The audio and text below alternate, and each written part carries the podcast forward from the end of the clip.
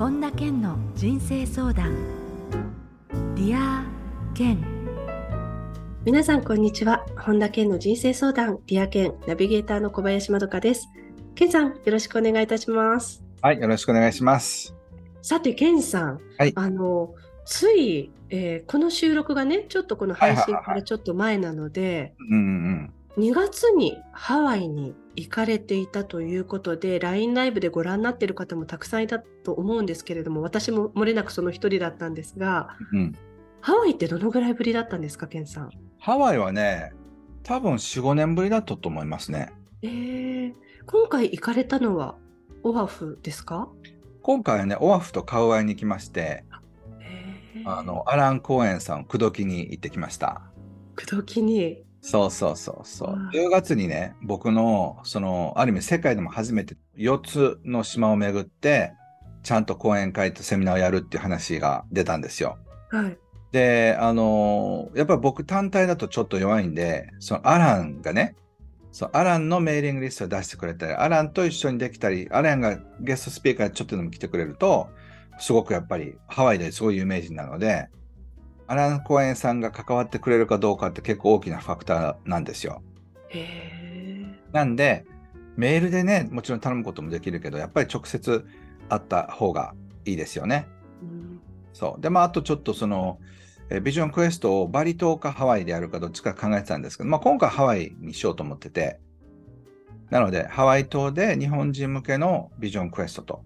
で、それから、その、次はハワイの4島巡りで、これは英語であのアメリカ人対象なんです。けど、まあアメリカ人だけじゃないな、世界中から今みんな来るとかって言ってるんで、本当にね、あの世界中のケン・ホンダファンがハワイに集合みたいな感じ。それはあの今年の秋ですよね、ケンさん。はい、10月の終わりから11月にかけて2週間の予定でやります。そもそもそのハワイかバリかということで、ハワイを選ばれたのはどうしてなんですか？いや、あのね、やっぱりハワイに行くのとバリに行くのとどっちが心がウキウキするっていろんな人に聞いたらやっぱハワイなんですよ。あそう値段も高いんですけどね。ーえそうでもまあ、あのそうやってウキウキしてワクワクして来る人は別にバリだろうがハワイだろうが来ると思うんですよ。えうんうんなのでもう僕の中ではこうもうイメージしてて50人がそのこうハワイのビーチを見ながら人生についてビジョンを受け取って全員で涙してるみたいなのがもう結構クリアに見えてるんですよね。えー、すごい。ね、このハワイリトリートは詳細が決まり次第、ケンさんのこのね、あのディアケンの中でもケンさんにお伝えしていただこうと思ってるんですけれども、えーいち早く情報を知りたいという方は、はい公式メルマガ登録していただくと、その情報が早くあの受け取っていただけますので、ぜひご確認いただければと思います。ワクワクしますね、なんかね。そうですね。あの抽選になる可能性もありますが、うんぜひね、あの一緒に行かれるタイミングで、えー行けたらなと思います。10月の、えー多分27、8、9ぐらいから11月の6日ぐらいとか、それぐらいになりそうな感じですね。はい。はいさあ、そして今週のここだけの話では、心の余裕の作り方というテーマで、ケンさんにお話を伺いますので、はいリアケンプレミアム会員の方はそちらもお聞きください。はい。それでは、本田健の人生相談、リアケン、今日も最後までお楽しみください。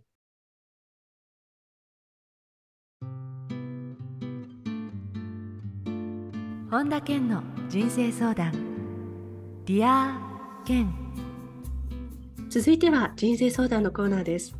このコーナーではリスナーの方からいただいた質問にケンさんに立体話法でお答えしていただきます。ラジオネームリクトさんです。ケンさんこんにちは。こんにちは。趣味や仕事など学生時代からいろいろな経験をしてきましたが、正直どれが自分に合っていて将来性があるのか、自分の得意なことがわかりません。何か自分の中で軸を持って活動していきたいのですが、宙ぶらりんな気持ちで毎日過ごしています。ケンさんはどうやって自分の専門性や仕事を選んできましたか？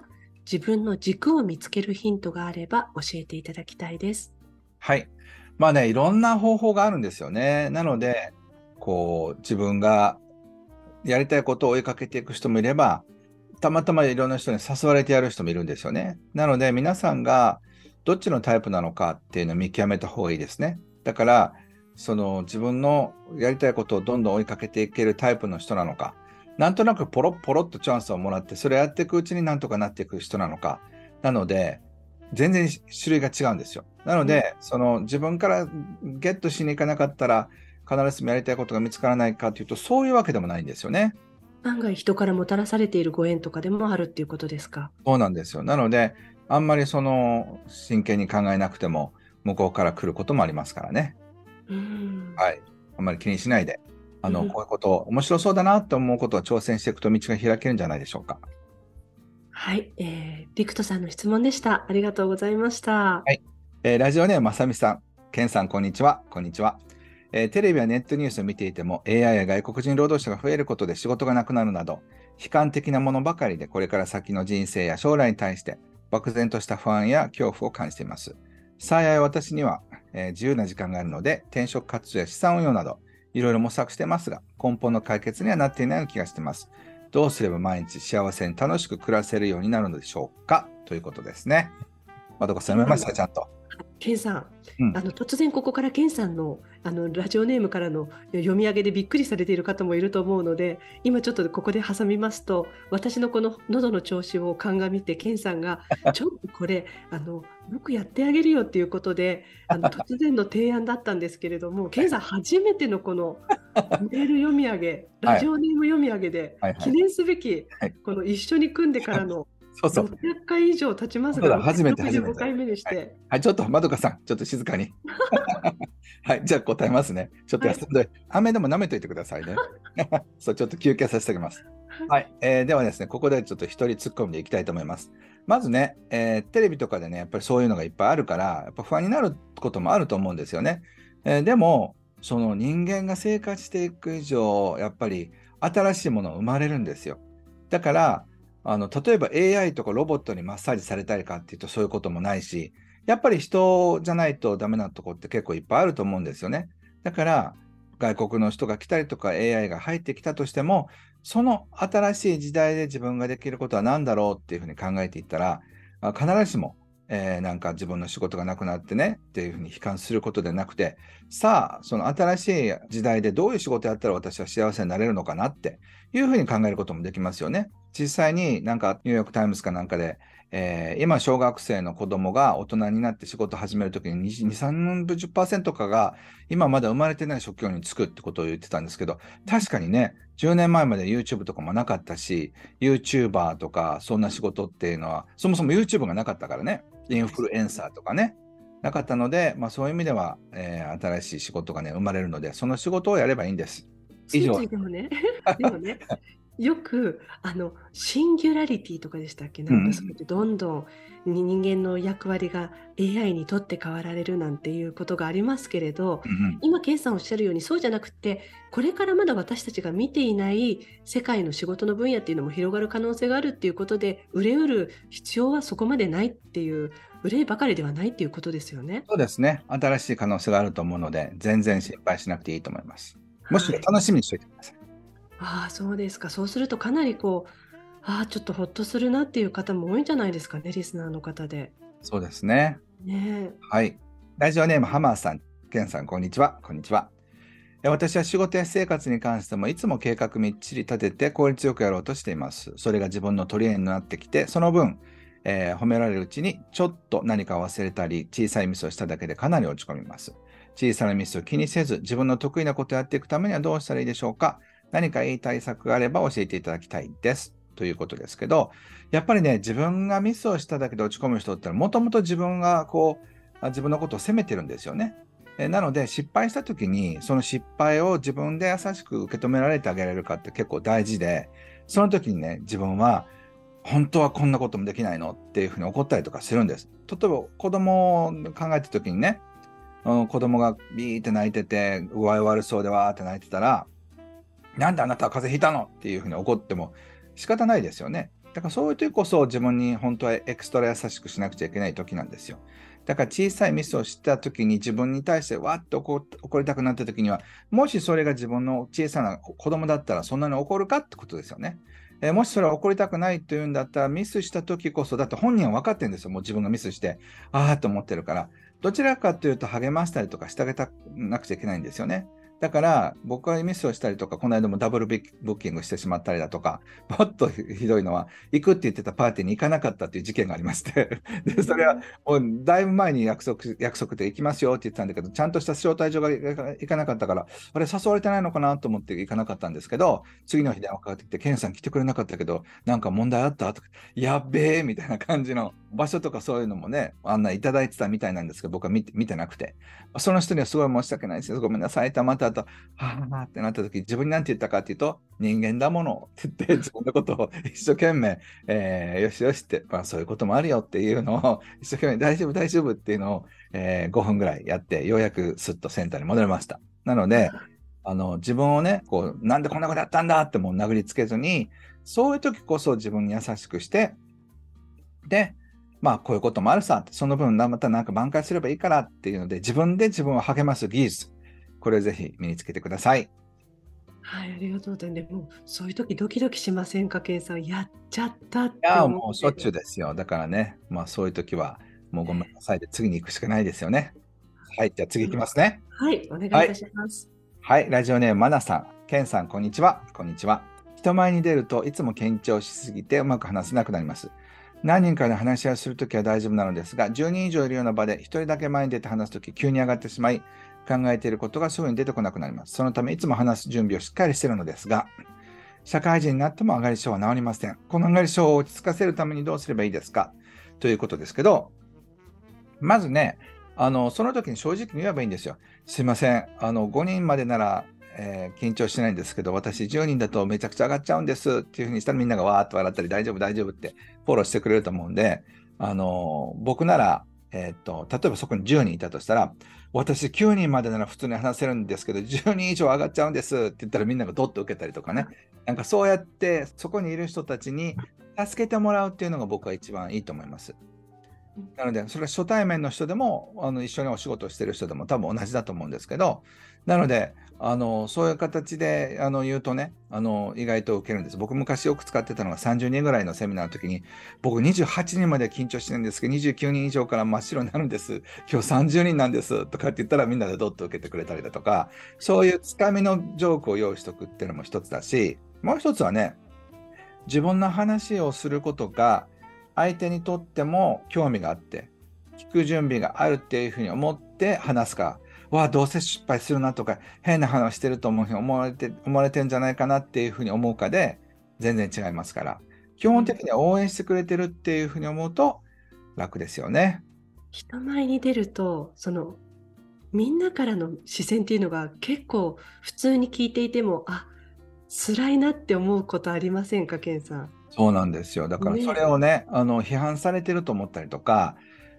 こいつつまんねえなって思われてるんじゃないかなと思うと、それが辛くなるんですよ。そうそう、もっと自分の首絞めちゃいますもんね。そうなんですよ。でもそうじゃないと、多分ね、あの楽になると思うので、えー、ぜひ、えー、リラックスしていただけたらと思います。はい、はいえー、ということで、ケンさん、質問まで読み上げていただいてありがとうございました。はい。以上、人生相談のコーナーでした。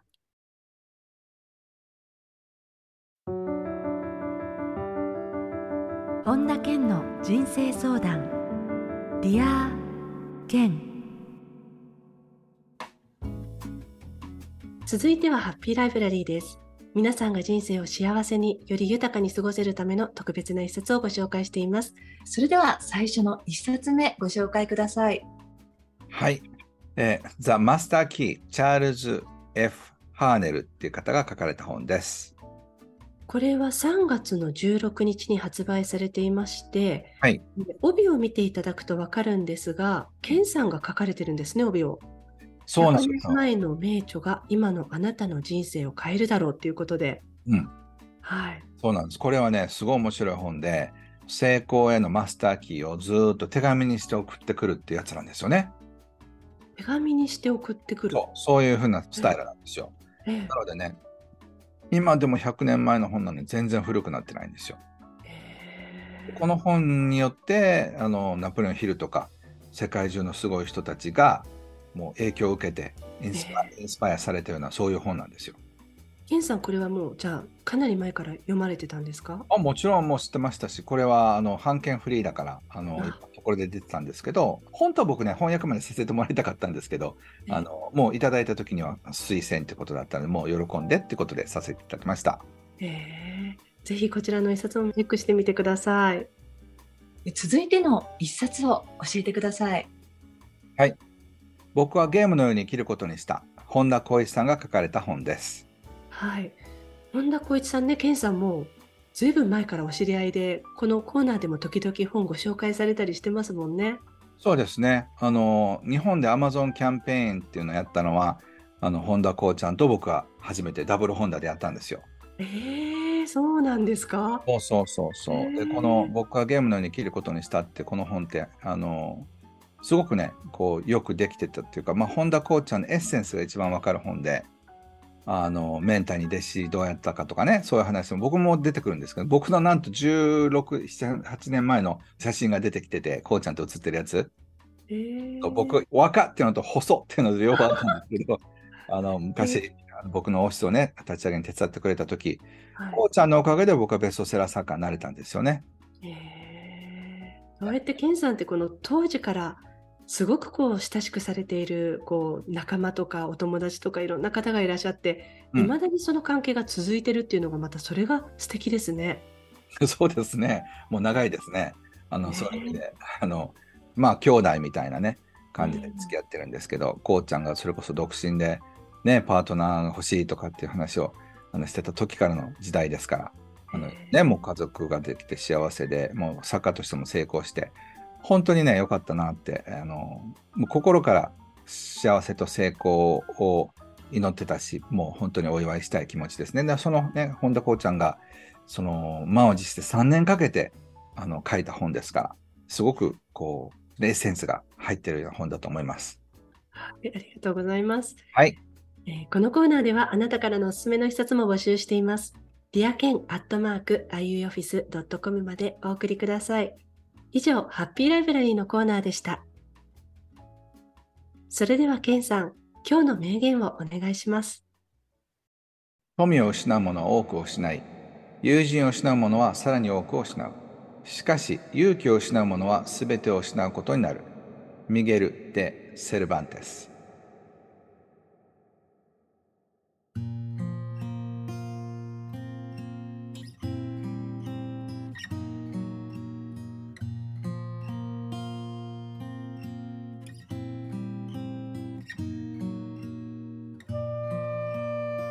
本田健の人生相談、ディアケンいかがでしたでしょうか？いや、今回はもう、あの、ケンさんと私組んで560回近く経ちますけれども、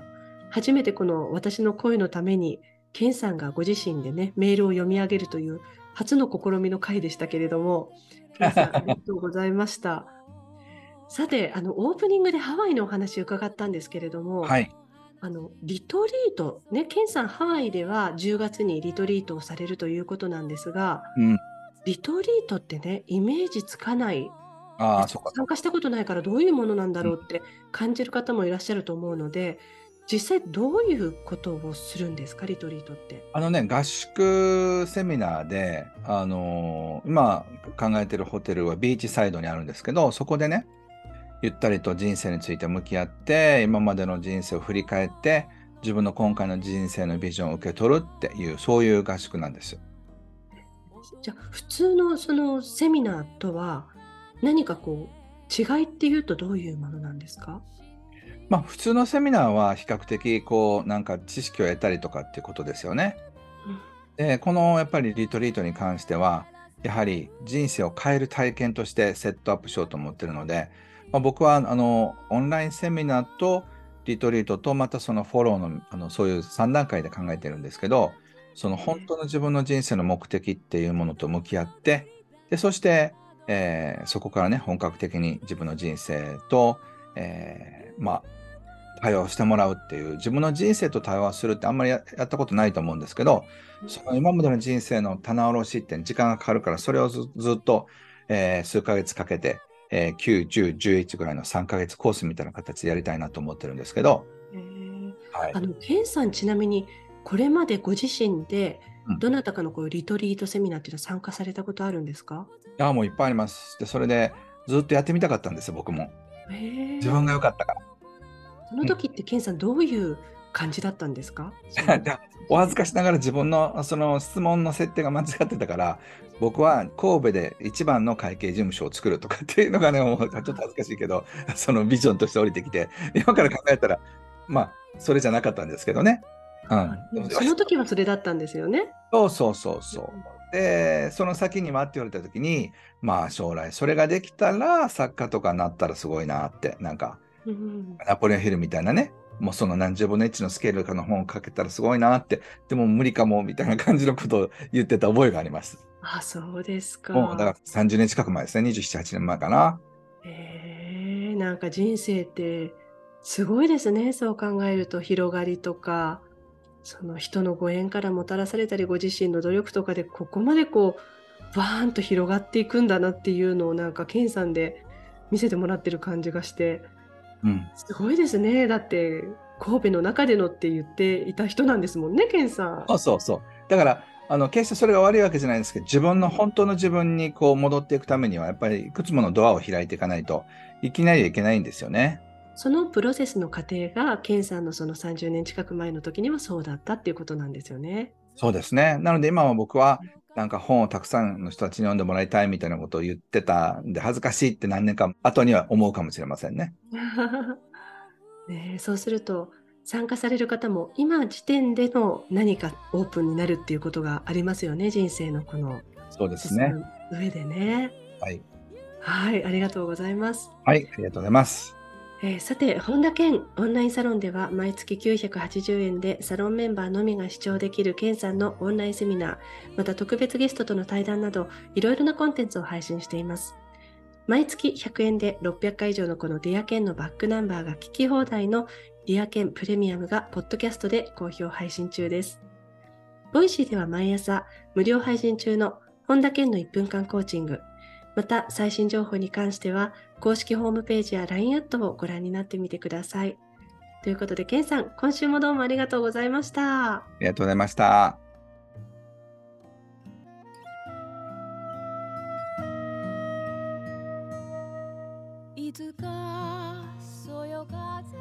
最後に本田健セミナーに関するお知らせです4月22日土曜日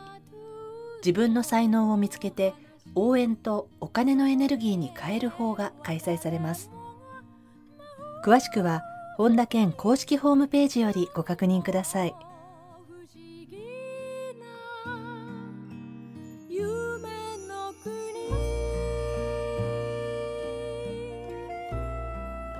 本田健の人生相談ディア健この番組は提供アイウエオオフィス。プロデュース